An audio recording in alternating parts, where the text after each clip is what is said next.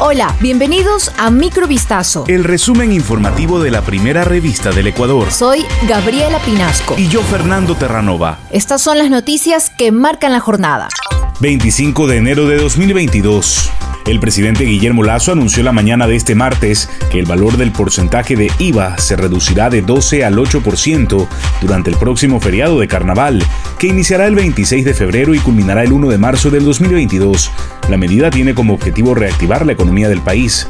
Tendremos un feriado de cuatro días y para estimular el turismo local bajaremos el IVA hasta el 8% durante esos cuatro días, a efectos de dinamizar el sector, comunicó el presidente de la República en su conversatorio semanal con la prensa. El establecimiento de las reformas tributarias contempladas dentro de la Ley de Desarrollo Económico y Sostenibilidad Fiscal, aprobada en 2021, le otorgan al presidente la facultad de reducir el porcentaje de IVA hasta el 8% durante días específicos del año, incluidos los feriados nacionales. El presidente Guillermo Lazo se reunió este martes con Santiago Olmedo, el policía sentenciado por una posible extralimitación de la fuerza, tras intervenir en un robo en el que murieron dos presuntos delincuentes. Recibimos al cabo Santiago Olmedo para reiterarle nuestro respaldo, que se materializará con asesoría legal durante su proceso, enfatizó el primer mandatario en el acto que se celebró en el Salón de Gabinete del Palacio de Carondelet. Lazo agregó que el respaldo será efectivo, con asesoría jurídica que a partir de ahora se estructura para defender a Olmedo. Somos respetuosos de la institucionalidad de la justicia, pero no por ello vamos a dejar de expresar nuestro respaldo al uniformado, aclaró el presidente. La Asamblea Nacional inició este martes el segundo debate del proyecto de ley sobre el aborto por violación, mientras colectivos feministas se concentraron alrededor de la Asamblea, pese a que la sesión se realizaba de forma virtual. La reunión comenzó con la lectura del informe de mayoría, elaborado por una comisión parlamentaria de justicia, que redujo el plazo para acogerse al aborto voluntario de 28 a 20 semanas de gestación, esto como límite para las mujeres mayores de edad, y a 22 semanas para las menores de 18 años. En la agenda de la Asamblea no figura la previsión de una votación hoy del mismo informe, que deberá ser debatido y pasar el habitual proceso legislativo.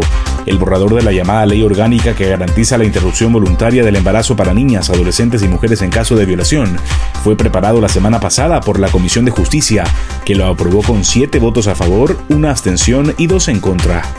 Palos, piedras y gas lacrimógeno se lanzaron este martes 25 de enero en los exteriores del relleno sanitario El Inga, nororiente de Quito, pues moradores de la parroquia Pifo se enfrentaron con agentes municipales y policiales en medio de una protesta para exigir que las autoridades locales revisen las medidas ambientales del lugar.